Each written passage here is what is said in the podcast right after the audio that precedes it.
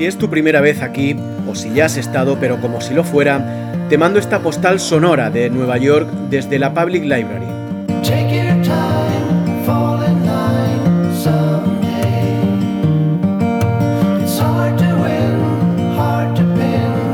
La Public Library muestra orgullosa sus esbeltos arcos y espléndidos murales a lo largo de sus amplios vestíbulos, sobre todo en el tercer piso, en la rotonda McGraw, justo antes de entrar a la sala principal de lectura.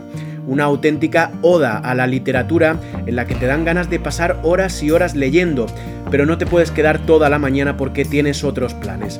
Al salir a la calle compruebas que está lloviendo. De primeras no te importa demasiado porque una gota apenas moja pero miles te ponen empapado.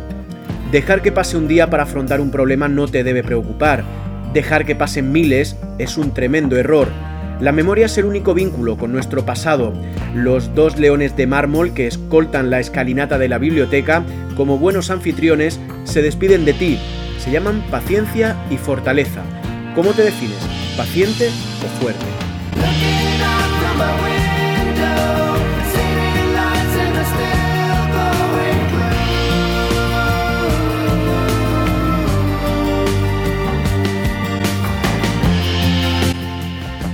Son cuatro gotas, suelta el cuñado de turno mientras esperas resguardado bajo el pórtico de la entrada a la biblioteca, pero lleva cayendo agua toda la mañana y no tiene pinta de que vaya a parar. Es la típica persona que busca el contacto visual para empezar una conversación. No le das ese placer. El cuñado de turno sigue esperando a que escampe con su ridícula corbata de flamencos. Esa fina pero continua lluvia puede acabar con todos los planes que te habías propuesto para el resto del día, así que no hay más remedio que asumirlo. Observas esas cuatro gotas y no llegas a adivinar cómo el agua caída no provoca charcos. Seguro que el cuñado tiene una respuesta.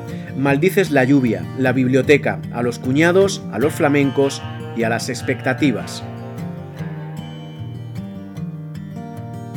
Gracias por escucharme.